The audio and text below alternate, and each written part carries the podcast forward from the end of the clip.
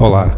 Antes de continuares a ouvir esta pregação, queria partilhar contigo algumas novidades da nossa igreja.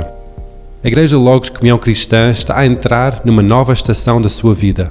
Uma estação da implementação do Reino de Deus, tendo como base um espaço próprio. Ao longo dos últimos sete anos, a Logos não teve um espaço próprio para desenvolver o trabalho da igreja. Nós recorremos somente a aluguéis de auditórios para as nossas celebrações ao domingo de manhã.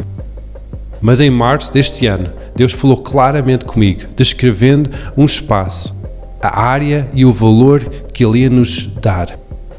Em maio, Ele trouxe este espaço para ser a nossa nova sede de ministério. É exatamente o que Ele prometeu. Agora estamos a desenvolver todo o trabalho de construção porque o espaço está completamente em bruto. Para ser tudo conforme as normas legais tendo uma sala de reunião de 500 metros quadrados, escritórios, salas para crianças e jovens, uma área de dispensa para o banco alimentar, amplas salas para casa de banhos. Eu quero convidar-te para juntar a tua fé conosco para apoiar este grande projeto em oração, mas também a contribuir com donativos, porque este projeto é muito grande e nós vamos precisar de toda ajuda para levantar esta obra aqui em Lisboa. Muito obrigado pelo teu tempo e desfrute desta pregação.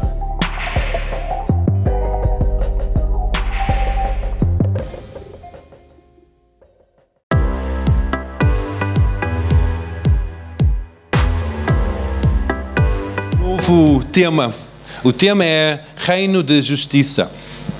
Reino de Justiça. Muitas, eh, eu estava a falar com a Natasha e com a Ruth e disse: oh, oh, pastor, como é que nós desenvolvemos este tema Reino de Justiça? Só faz-nos lembrar uma música muito antiga: Justiça, paz, alegria, Espírito Santo. Isto é muito antigo, muito antigo mesmo. É um, é um ritmo meio, meio reggae, meio caribe, um, e faz-nos lembrar sempre essa música. Mas vamos, vamos explicar um pouco, vamos abordar um pouco este tema de que, é a justiça de Deus. O que, que é o reino da justiça de Deus? E nós, como base, hoje na pregação vai ter a base do versículo que nós conhecemos todos, talvez de cor, Mateus 6, 33. Podemos abrir todos? Mateus 6,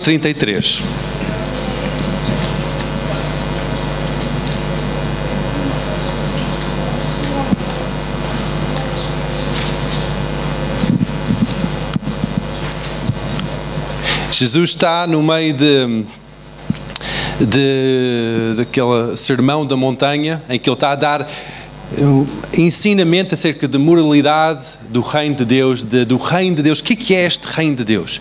E um versículo que é um versículo que muitas, muitos de nós lemos como lema da nossa vida é, é este, versículo 33. Buscai, pois, em primeiro lugar o seu reino e a sua justiça e todas estas coisas vos serão acrescentadas. Buscar, pois, em primeiro lugar, o reino de Deus, a sua vontade e a sua justiça. Vamos falar acerca disso. O buscar em primeiro lugar é, em, em primazia, em prioridade, em primeiro foco, em tudo que nós fazemos é centrado à volta disto. E é centrado à volta destas duas coisas, dois, dois temas. Muitos de nós, nós gostamos da segunda parte do versículo que diz que e todas estas coisas vos serão acrescentadas. Maravilha! Que grande bênção! Todos nós queremos a bênção de Deus. Todos nós queremos aquela provisão. Todos nós queremos subir de nível, como Elias estava a dizer, e muito bem. Obrigado pela palavra. Foi tremendo. Muitos de nós queremos subir de nível ter aquele, buscar primeiro o reino, nós queremos subir todas outras coisas, toda a provisão, provisão financeira, emocional, física, nós queremos essa provisão. Mas este versículo é claro que há dois pré-requisitos para, para recebermos todas as outras coisas, todas as bênçãos de Deus. Há dois pré-requisitos. Primeiro, nós temos que buscar o reino de Deus. O reino de Deus, o que, é o reino de Deus? O reino de Deus é, primeiro, o reino. O que, que é um reino? O reino é um sítio, um lugar sobre o domínio do rei. Então significa que há um rei no reino de Deus. Naquele reino, aquele rei traz toda a provisão para o reino, estabelece as fronteiras do reino, estabelece quem é cidadão do reino, estabelece toda a ordem do reino, estabelece tudo que está a acontecer dentro do reino, está sobre o seu cuidado. Todos os, imagina no tempo antigo, em que havia um rei, todos os terrenos do reino eram de quem? Do rei. Todos os, todos, tudo que era do, tudo estava dentro daquele domínio pertencia ao rei. Ele era o, o, a autoridade máxima. Muitas vezes, ainda em, em países que têm reis e reinos, eles não deixam que há outras, outras, outras nacionalidades a comprarem terreno dentro daquele reino, porque aquele terreno é do rei daquele país. Eu estive lá num, num país no Meio Oriente, em que eu estava a perguntar, então, este investimento como é que é, imobiliário e tudo, vem investimento de fora, a outros países, porque expliquei um pouco a história de, de Portugal, que há muitos estrangeiros a comprarem propriedades e terrenos para desenvolver. Eu perguntei, ah, mas aqui neste país isto acontece? Disse, não, não, não, não, não. Os estrangeiros alugam terrenos, alugam prédios, mas não podem comprar. É, que coisa estranha. Mas porquê? Porque isto está debaixo do reino do rei que governa este país. E como estes, estes estrangeiros não fazem parte deste reino, eles não podem comprar é, do terreno. Epá, que interessante. Quando nós pensamos no reino de Deus, muitas vezes nós viemos com uma ideia democrática na nossa mente, uma ideia um, formatada de que é tudo uma sociedade, é tudo uma democracia em que todos nós partilhamos autoridade e domínio e elegemos alguém que pelo quórum em conjunto nós dizemos que essa pessoa é digna de nos governar ou de nos orientar. Isso não é reino. Isso não é o reino de Deus. Isso é uma democracia cristã. Mas quando nós dizemos buscar primeiro o reino de Deus, nós temos que reconhecer que há um rei. Há um rei. Somente um rei, que é Jesus Cristo. E há um governo que ele estabelece. Não há um governo partilhado. Não há, ok, um, um Sethheimer que está no, na direção do reino dos céus. Não, não, eu não faço parte da direção do reino dos céus. Ele convida-nos, ele delega-me autoridade para governar aqui na terra, mas o reino é dele. Ele diz, ok, toma aqui, eu recebi a autoridade, quando, Jesus, quando eu, depois de morrer, ele diz, toda a autoridade nos céus e na terra é-me dado, ide e fazei discípulos. Eu, eu estou a dar autoridade para vocês para ir e governar esta terra. Isso é o reino de Deus. Em que ele recebeu toda a autoridade nos céus e na terra. Ele tem toda a autoridade sobre esta terra. E ele depois confere essa autoridade a nós. Não é nós que nós dizemos que nós temos um lugar, nós temos um. Ele é que é o centro. Ele é que é o rei. Quando, quando há cidadãos do reino, há pessoas que um, preenchem alguns requisitos para ser cidadãos do reino. Nós sabemos que para ser cidadão do reino de Deus, nós temos que aceitar que Jesus Cristo é o Filho de Deus. Que Jesus Cristo, o justo de Deus, morreu para os pecados de toda a humanidade levou sobre ele próprio todos os pecados e depois ressuscitou dos mortos ao terceiro dia. E nós, quando nós confessamos isso, aceitando o seu senhorio sobre as nossas vidas, o que, é que acontece é que nós temos a porta aberta para entrar no reino de Deus e receber a cidadania do reino de Deus. Esta, esta frase de, de reino de Deus um, às vezes abala um pouco a nossa estrutura ocidental moderna, em que cada um de nós queremos que o reino seja à volta de muitas vezes da nossa barriga, à volta de nós próprios, os nossos desejos, os nossos quereres, os nossos achares. Ai, eu não sinto hoje. Ai, eu não. Ai, eu acho que, na minha opinião, é. Muitas vezes nós queremos gerir a nossa vida e tudo que está à nossa volta, à volta disso. Isso acontece com os bebés. Os bebés querem, um, querem comer, vão começar a chorar. Querem ir, vão... E tudo é à volta deles. Quando nós educamos os nossos filhos a crescer um pouco, nós ensinamos como viver em sociedade, não ser tudo à volta de nós próprios. Mas, infelizmente, por causa da nossa lei de sobrevivência, nós queremos essa segurança de estar tudo em controle e tudo em contorno de nós próprios. E quando começamos a ver que o reino de Deus é à volta de um rei e que muitas vezes para nós lidarmos com esse rei, nós temos que lidar de uma forma que abala a nossa estrutura de segurança. E essa forma é fé. Fé é acreditar que o impossível é possível e andar nisso. Fé sem obras é morte, como dizem Tiago. Quando nós dizemos que, ok, nós acreditamos em Jesus, mas depois não há um seguir as orientações do Rei, muitas, logo ali nós vimos que nós estamos a perverter o reino de Deus numa democracia em que eu acho que eu tenho autoridade, em que eu acho que eu sou um rei da minha própria vida. E depois, quando eu acho que eu sou um rei da minha vida, eu, ok, eu, eu vou gerir a minha vida, mas depois lemos este versículo maravilhoso em Mateus 6, 33, de, e todas estas coisas vos serão acrescentadas, e diz, Amém, eu quero isso. Mas, será que tu estás a buscar em primeiro lugar o reino de Deus? O seu reino estabelecido sobre a tua vida, não debaixo da tua vida, sobre a tua vida, em que o rei está, o rei está a governar a tua vida. Para o rei governar a tua vida, para Jesus governar a tua vida e ser o centro da tua vida, o, aquela bússola da tua vida, não é um, uma música que vai safar isso. Jesus é o centro, Jesus é o centro. Isso, isso, isso, não, isso não, é, não é suficiente.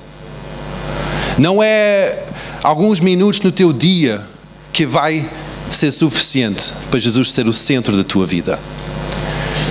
Não é aqueles momentos em que tu tiras tempo devocional para que é o suficiente para Jesus ser o centro da tua vida. Não é vir à igreja ao domingo de manhã que vai tornar Jesus o centro da tua vida.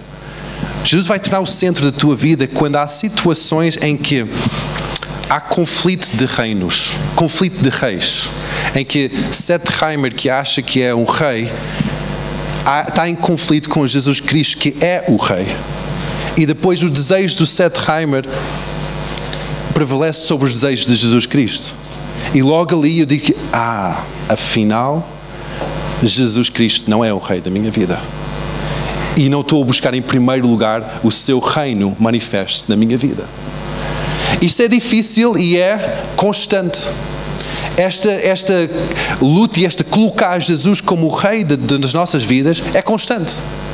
É constante na forma que nós gerimos o nosso dinheiro, o nosso tempo, o nosso falar, o nosso consumo, tanto de comida como de entretenimento.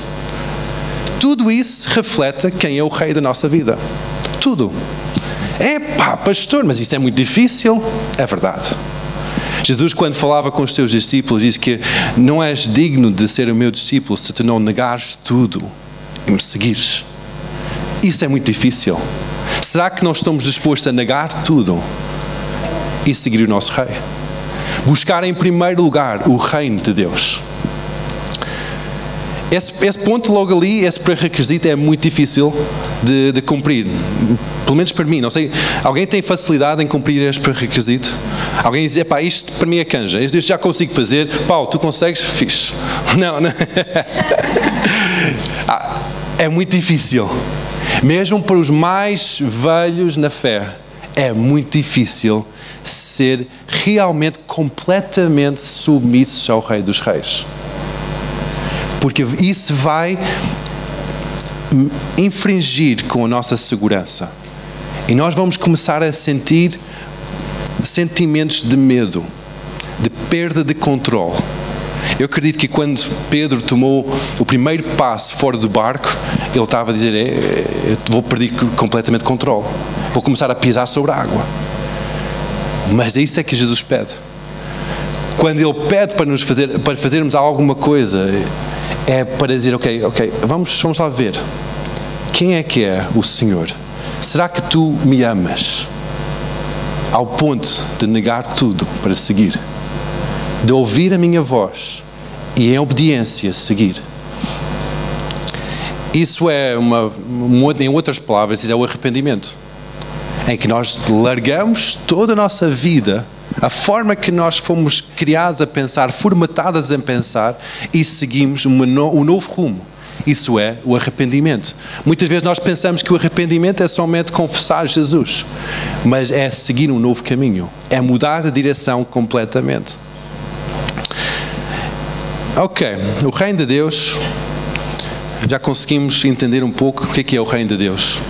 E agora, o, o segundo pré-requisito, a justiça de Deus.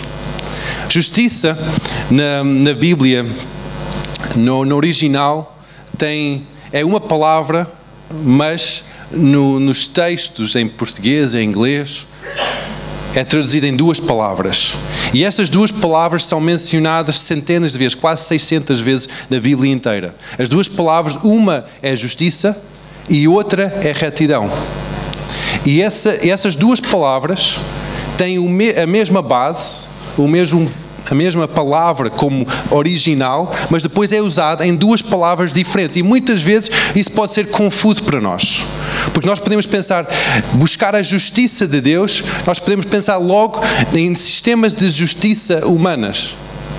Sistemas em que nós vamos ao tribunal e há aquele sistema de justiça humana em que cada um de nós queremos ter aquela balança equilibrada. E provavelmente nós queremos aquela balança equilibrada mais para o nosso lado, do que para o lado de outras pessoas. E a justiça tem que estar sempre ali no equilíbrio. Mas todos nós temos a, a balança ao nosso desfavor. Porque todos nós pecamos e estamos longe da graça de Deus. Toda a humanidade está longe da presença de Deus. Está longe de Deus. Por isso que quando se fala de justiça, fala na mesma palavra de retidão. Então, logo ali nós podemos ver que Deus tem duas duas definições, ou é um, uma definição com duas faces. É justiça, em que é um preço pago para que algo seja, eh, uma ofensa seja perdoado. E depois, do outro lado, é a outra palavra que nós usamos, que é retidão.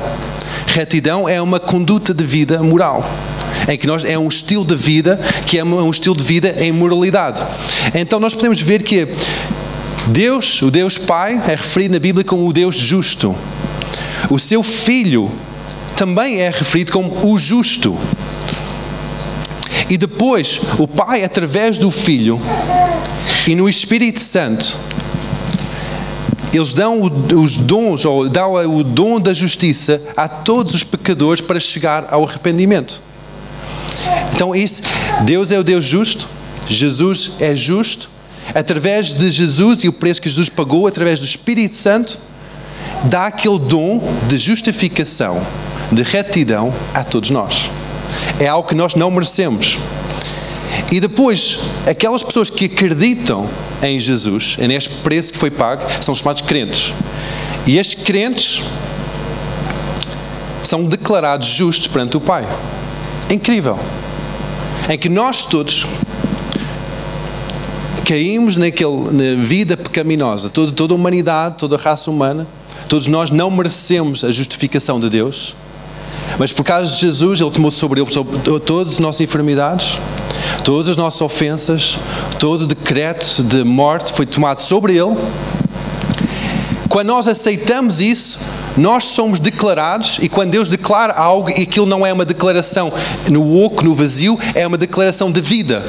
Nasce vida logo. E Deus declara que nós somos justos. Então, se Deus declara isso, muitas vezes o que, é que acontece é que falta esse entendimento ou essa revelação que nós somos justos. E quando não há essa revelação que nós somos justificados por Jesus, nós vamos tentar fazer tudo em torno de autojustificação. Autojustiça, em que nós vamos tentar a fazer as coisas que nós achamos que são certas, nós vamos tentar a fazer as coisas que nós acreditamos que são é a minha opinião, a minha, o meu desejo, para tentar obter a justiça. Em que não, Deus já declara que cada um de nós somos justos. Quando nós dizemos que eu acredito em Ti, Jesus. Mas depois, como esta justiça, este retidão, tem não somente uma, um duplo significado, que é a retidão e justiça de Deus, mas a retidão e justiça contínua de cada um de nós. Nós muitas vezes nós dizemos que ah, nós temos que trabalhar a nossa salvação. Mas porquê que nós temos que trabalhar a nossa salvação se a nossa vida já foi justificada uma vez quando, nós, quando Jesus morreu na cruz e nós confessamos o nosso pecado? Porque nós temos que trabalhar esta vida de retidão. Não, não é somente, ok, um dia aceitar Jesus. Não, todos os dias nós temos que trabalhar. João Batista, ele pregava isso. Ele, ele dizia em Lucas 3, 7 a 9, que dizia, pois, João à multidão, que saia para ser batizado por ele. Raça de víboras, quem vos ensinou a fugir da ira para que está para vir? Produzi, versículo 8, produzi, pois, frutos dignos do arrependimento, e não comeceis a dizer em vós, mesmos, temos Abraão por pai. Então eu, digo até destas pedras pode Deus suscitar os filhos de Deus, de, de Abraão. O que, que, que está aqui a dizer? O povo de Israel vivia naquela segurança de, ok, nós somos filhos de Abraão. Nós somos aquele povo justo, especial por Deus, separado para Deus. João Batista está a dizer aqui: olha, arrependai-vos, sai dessa vida e começa a ter uma vivência digno desta justificação, deste arrependimento. E é a mesma coisa que acontece connosco. Muitas vezes nós dizemos, ok, eu aceitei Jesus quando era criança, eu até gosto de ir à igreja porque sou amigo de muita gente e é, é giro estar ali na igreja, mas depois a minha vida é uma vida normal.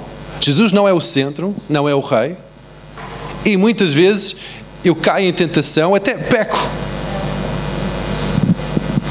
João Batista está a dizer aqui: sai desse lugar, arrepende-te e vive de uma forma que é digno da justificação de Cristo, digno, frutos do arrependimento.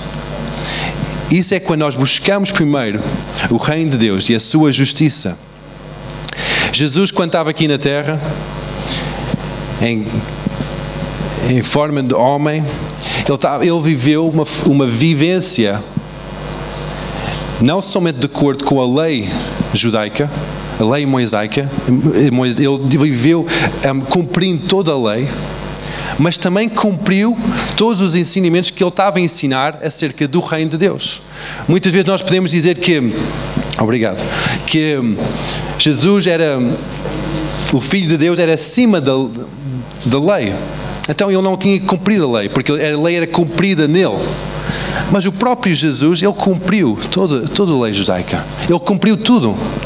Ele não fugiu dessa lei.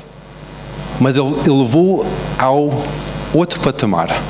É dizer que não é, não é somente cumprir estas normas, não é somente, mas vamos viver num relacionamento. Vamos viver neste amor um, partilhado entre nós os dois, entre Deus e a humanidade. Diz em Mateus 3,15 que diz que Jesus, porém, respondeu, disse-lhes: Deixa por agora, porque assim convém cumprir toda a justiça. O próprio ministério de Jesus foi para cumprir a justiça de Deus.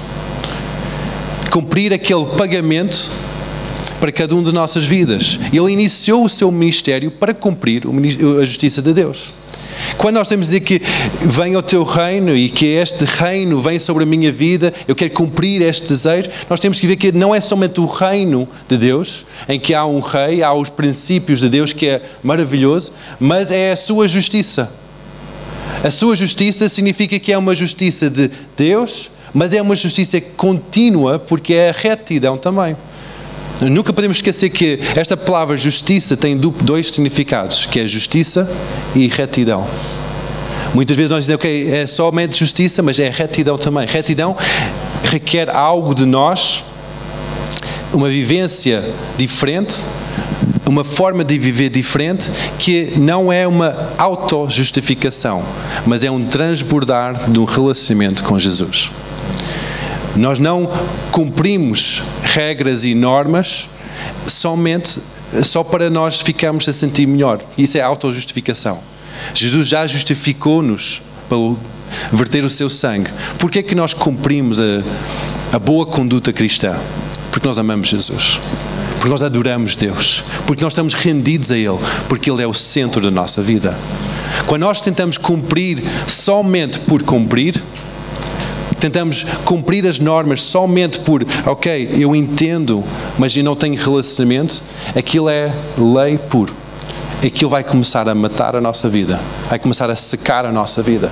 Mas quando nós nascemos neste relacionamento com Deus, em que Ele é o Rei das nossas vidas, o centro de toda a nossa adoração, a nossa atenção, nós vamos começar a ter uma vida de retidão, seguindo as Suas palavras. E isso é a demonstração do nosso amor por Ele. Não é, é uma demonstração do nosso, da nossa obediência às Suas leis, mas é uma demonstração do nosso amor por Ele. É engraçado que nós dizemos que Jesus é que trouxe essa justificação, e é verdade, ele justificou na cruz do Calvário, mas Jesus até declarou, Deus declarou que há várias pessoas antes da sua crucificação que foram consideradas pessoas justas. E nós, como é que isso é possível? Se ainda Jesus ainda não tinha, não tinha morrido, mas Jesus dizia, ou Deus chamava essas pessoas justas, porque tinham uma vida de retidão uma vida a buscar os seus, seus princípios. Por isso que há aqui estas duas, duas partes, de retidão e justiça. Quando nós buscamos o reino de Deus, Ele é o rei de nossas vidas, e buscamos a justiça e, a, e desenvolvemos a retidão das nossas vidas, todas estas coisas vos serão acrescentadas. Todas essas coisas. Há uma promessa incrível quando nós colocamos Jesus no centro das nossas vidas em quase todas as cartas de Paulo, ele descreve esta retidão, esta justificação, este arrependimento, esta justiça de Deus. Ele descreve que nós temos que viver de uma forma digna, temos que, temos que ter uma conduta diferente, que Jesus pagou o preço para as nossas vidas, mas também temos que viver uma vida digna de, de, do arrependimento. Paulo descreve isso, Tiago descreve isso. Em quase todos os livros da Bíblia fala acerca desta justificação deste retidão, desta vivência de retidão.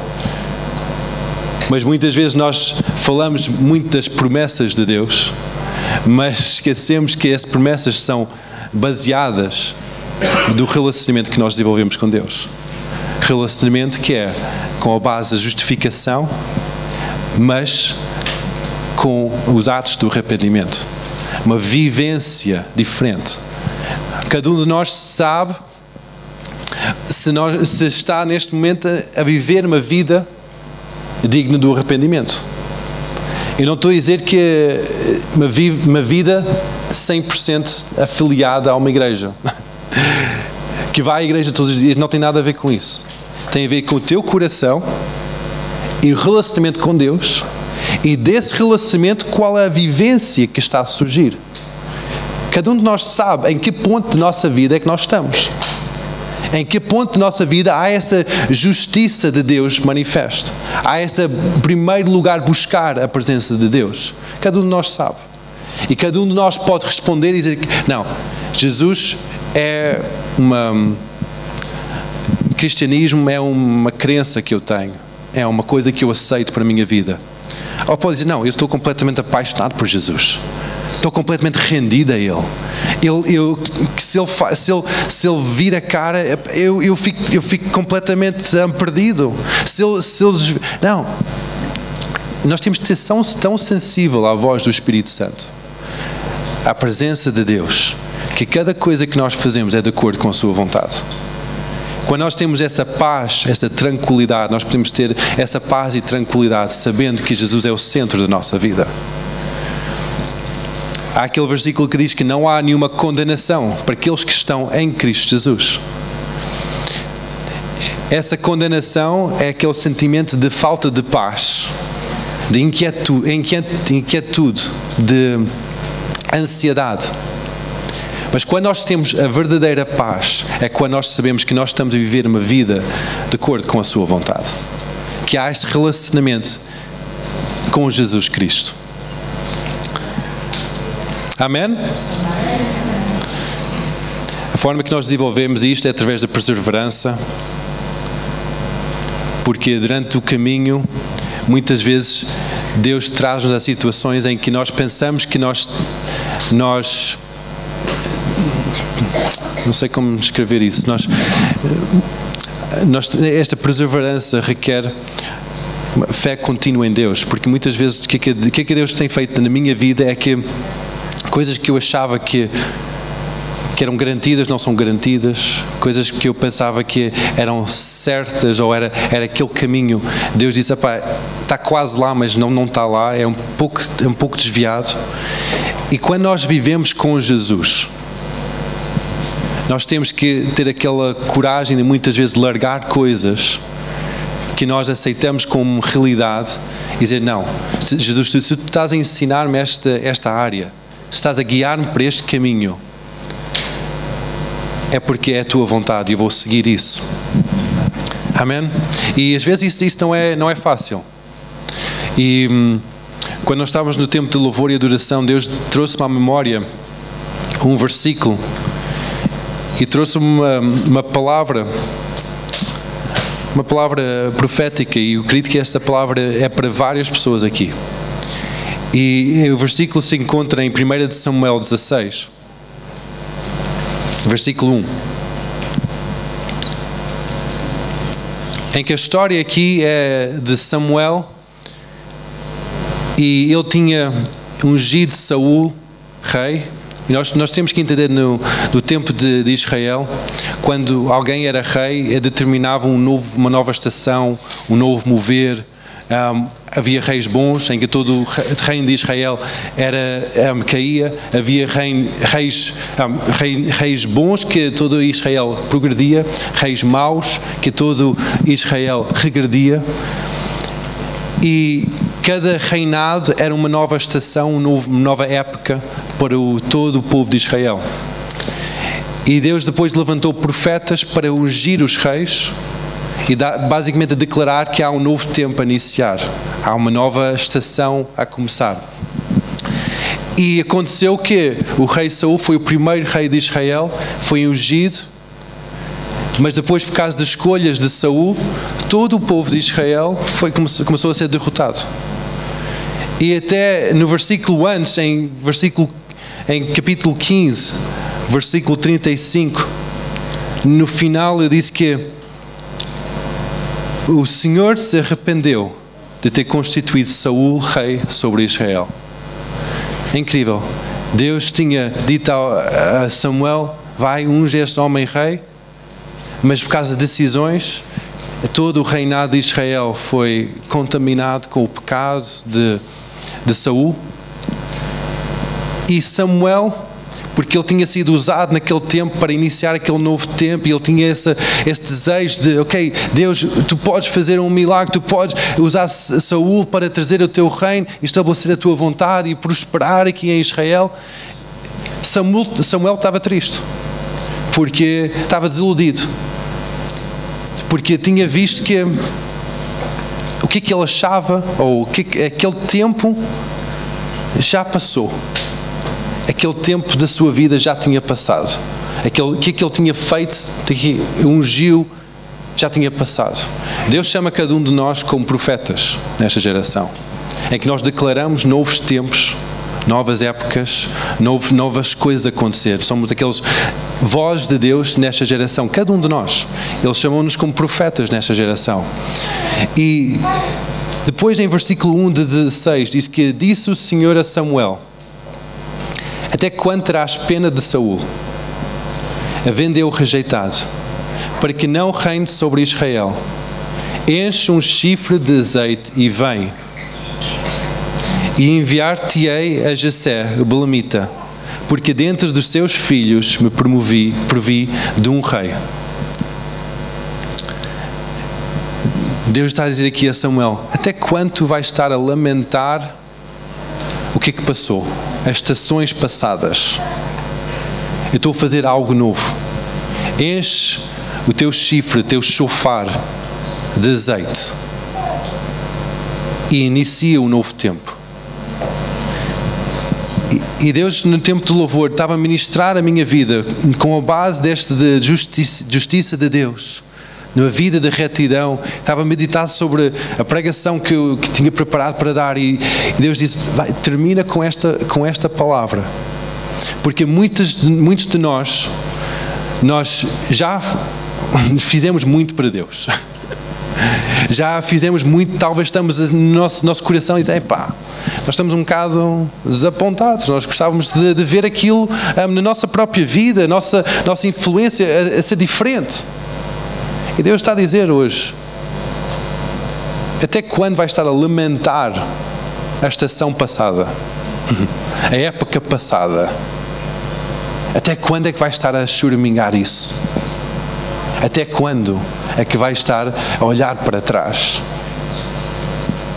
Enche o teu chifre, enche o teu chofar e vai e inicia um novo tempo.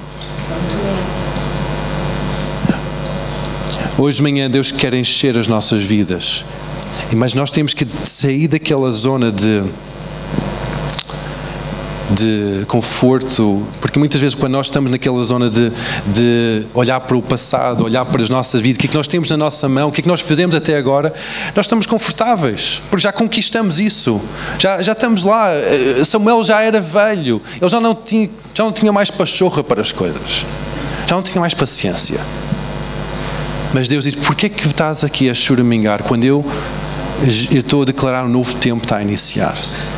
estou a declarar que é uma nova época, uma nova estação. Sai da tua zona de conforto. Enche a tua vida com o meu Espírito Santo. E inicia um novo tempo. Eu não posso fazer isso por ti. Eu não posso iniciar uma vida diferente para ti.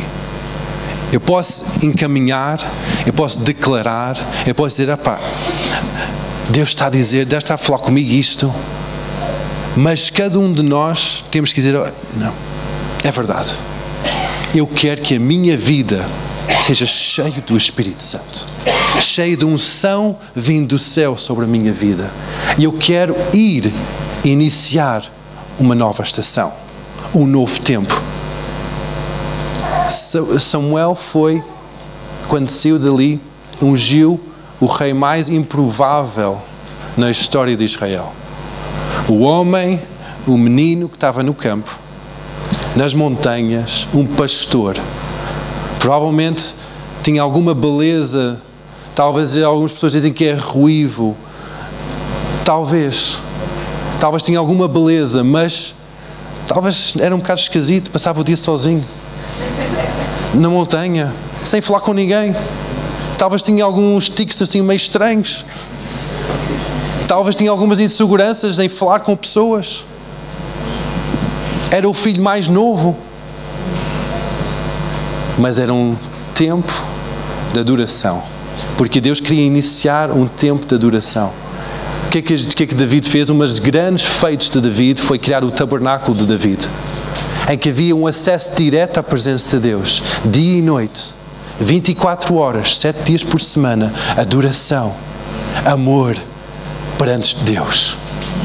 Deus queria iniciar um novo tempo em que David abriu a porta para que todos entrassem na presença de Deus. É incrível o que é que Deus está a fazer hoje em dia. É incrível o tempo que Deus quer iniciar hoje em dia.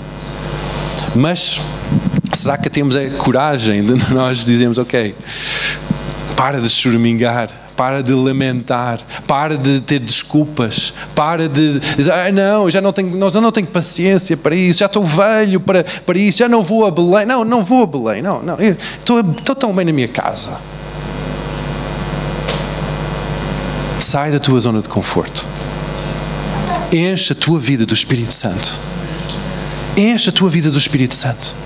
Ah, mas não sei como. Não, não. Tu sabes. Tu sabes como. Tu sabes como encher a tua vida do Espírito Santo. Como é, eu vou só dar uma dica. Enche a tua vida do Espírito Santo é só dizer: Deus, eu quero mais. Mais nada. Não é difícil encher a tua vida do Espírito Santo. Não é. E Deus, eu quero a tua presença. Quando, quando nós dizemos isso, quando nós pedimos, nós vamos receber.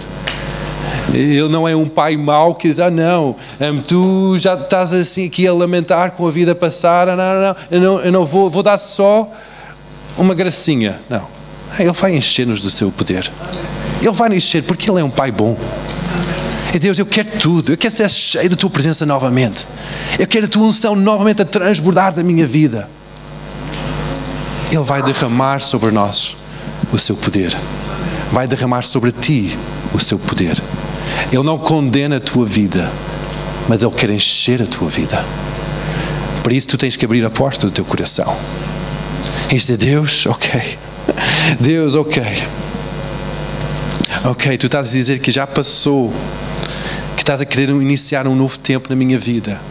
Eu vou aceitar isso. Eu vou abrir o meu coração. E enche-me do teu espírito. Enche-me do teu espírito. Aleluia. Buscai primeiro o reino de Deus e a sua justiça, e todas estas coisas vos serão acrescentadas. Buscar primeiro o reino de Deus. Buscar primeiro o Rei dos Reis. Convida Deus para ser o teu Rei hoje. Abre o teu coração e diz: Deus, eu submito tudo ao teu reinado. Eu rendo tudo, Senhor, ao teu querer. E ser tu o rei da minha vida. Ser tu o rei da minha vida. Eu vou seguir o teu querer em cada situação. Renova este compromisso com Ele. Declara nas tuas palavras: Dizer, Deus, sei tu o Rei da minha vida. Rende os teus filhos para Ele, os teus projetos, o teu emprego, o teu futuro, a tua casa, os teus bens. Põe tudo debaixo do seu domínio nesta hora. Se Deus, eu rendo tudo ao teu querer. Se tu o Rei da minha vida.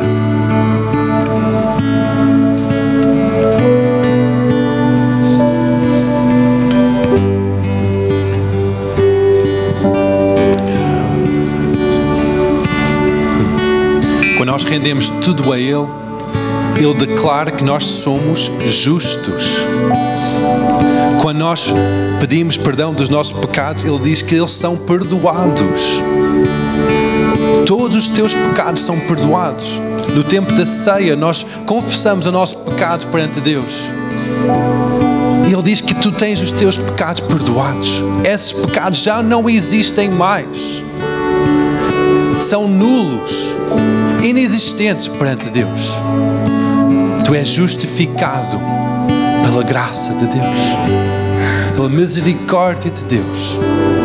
Por isso que deixa essa verdade encher a tua mente nesta hora, porque a maior batalha está na tua mente em que nós pensamos que não, eu não, eu não, eu não mereço, eu não mereço, eu não sou digno. Deus está a dizer que tu és justo, tu és o meu filho digno de receber amor, digno de receber bênção, digno de receber favor e graça sobre a tua vida, digno de receber perdão.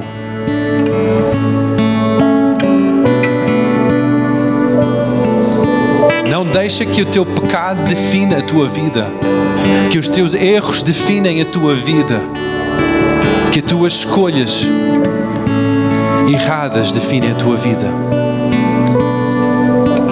Deus Pai define-te como um filho, uma filha amada,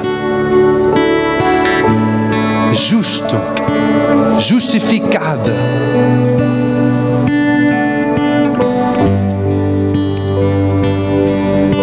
Em nome de Jesus, aleluia.